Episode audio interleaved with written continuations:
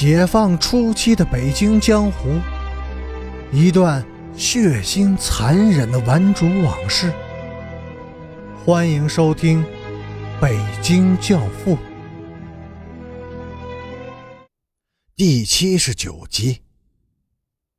李大妈一边收拾屋子，一边数落着儿子。忽然，她听到身后扑通的一声响，赶紧回头一看。儿子居然跪在了他的面前。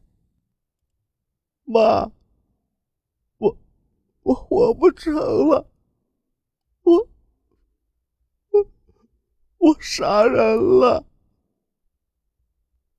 黑子的伤势很重，胃壁被刀刺穿了，血水、胃液和未消化的食物流满了腹腔，幸亏及时动了手术。这才幸免了一死。每天上午，老二都会来医院，给黑子送吃的，报告外面的情况。可是今天到了这会儿，他还没有来，也不知道他们把顺子办了没有。黑子一边想着，一边又迷迷糊糊的睡着了。突然，肚子上的伤口被人狠狠地捅了一指头。疼得他一下子就醒了。陈诚正站在他的床前，顺子被刺了，是不是你让老二他们干的？黑子不说话，又闭上了眼。别装死，快说！陈诚又用手指使劲地点了一下黑子的伤口，疼得他差点没从床上蹦下来。是。黑子的眼角流出两滴泪水，但还是闭着眼，不愿或者不敢去看陈诚。老二抢走了大丫头，是不是你让他干的？陈诚又问。黑子突然睁开了眼，惊讶地问：“什么？老二把大丫头抢走了？我可真不知道这件事儿。”正在这时。一位年轻的女护士拿着针剂走了进来，她生硬的用肩膀把陈诚挤开，没好气的说：“让开，你没看见要打针了吗？”“对不起，我没看见，没看见，长眼睛了没有？”陈诚发怒的抓住了护士的后衣领，猛地一拽，针管和药液瓶子掉在了地上，摔碎了。他指着黑子，怒声对护士说：“你长了眼睛，你知道他是什么人吗？他是流氓，是杀人犯。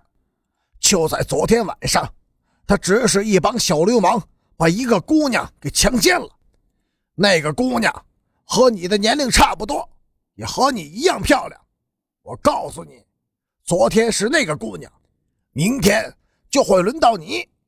你说，你长眼睛了吗？”护士被吓得浑身发抖，两只眼睛直勾勾地盯着陈诚的脸。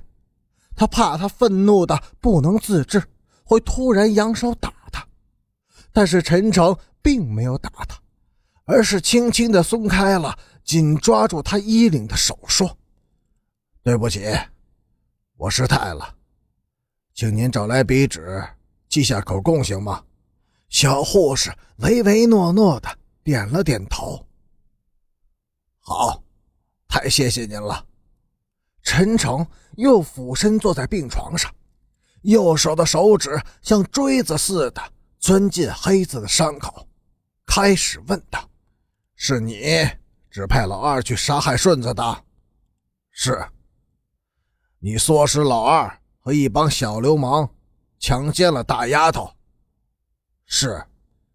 你的后台？”是周凤天。是，陈诚突然又狂怒起来，右手的手指一使劲，钻进了黑子的伤口，黑子疼得大叫起来。说，你说，周凤天是怎么向你交代的？你又是怎样唆使老二去干的？时间、地点，老二和那帮小无赖都叫什么名字？住在哪儿？快给我说！黑子连编带造的把什么都交代了。